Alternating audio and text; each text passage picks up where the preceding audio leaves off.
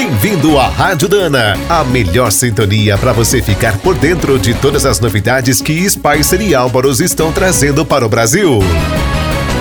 Nos veículos comerciais, um componente que precisa estar sempre em ordem é o eixo diferencial. Quando quebra, o prejuízo é grande. No dia a dia, é importante não exagerar na carga, dirigir sem forçar, trocar o óleo corretamente e ir à oficina ao notar qualquer problema.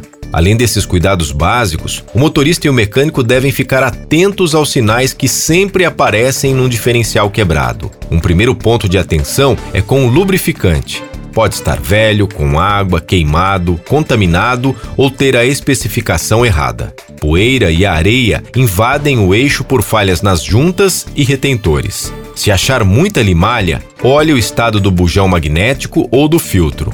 A entrada de água é outro problema comum e muito grave. Sempre que o veículo cruzar um trecho alagado, verifique o estado do óleo. Outras causas de falhas prematuras são as montagens de qualquer jeito os erros de ajuste, misturar itens novos e usados ou usar peças ruins. Também é importante ver a estrutura do eixo. Confira se não existem gambiarras com solda e usinagem, amassados ou marcas de acidentes. Já as peças com dentes ou eixos quebrados costumam indicar erros de operação, excesso de carga ou até um repotenciamento mal feito.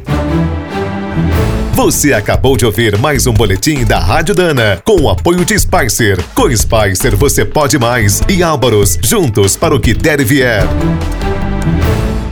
Na hora de escolher as melhores peças para linha leve ou pesada, não fique na dúvida. É Dana? Então manda!